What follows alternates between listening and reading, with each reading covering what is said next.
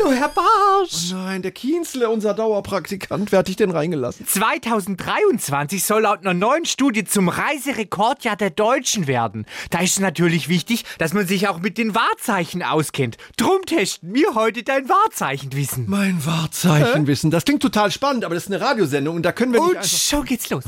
Welches krumme italienische Wahrzeichen gehört einer jungen Frau und ist ein wirbelloses Tier? Was? Wirbelloses Tier, krummes Wahrzeichen, gehört einer Frau? Was soll es sein?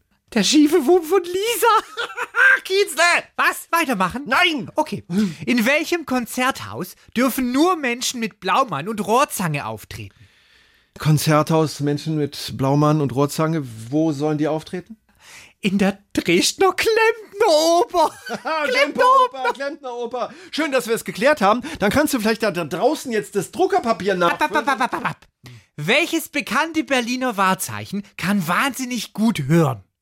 Welches Berliner Wahrzeichen kann wahnsinnig gut hören? Das ist das Brandenburger Ohr. Raus jetzt, Kienzle! Brandekindle. Was ist jetzt noch? Nur noch eine Frage. Hm? Wo machen sich Paare den Heiratsantrag, die sich mit dem Partner nicht so wirklich sicher sind? Vor welchem Wahrzeichen machen die sich den Heiratsantrag, wenn sie nicht ganz sicher sind? In Paris, vom Zweifelturm. Oh. Schau! Tschüss.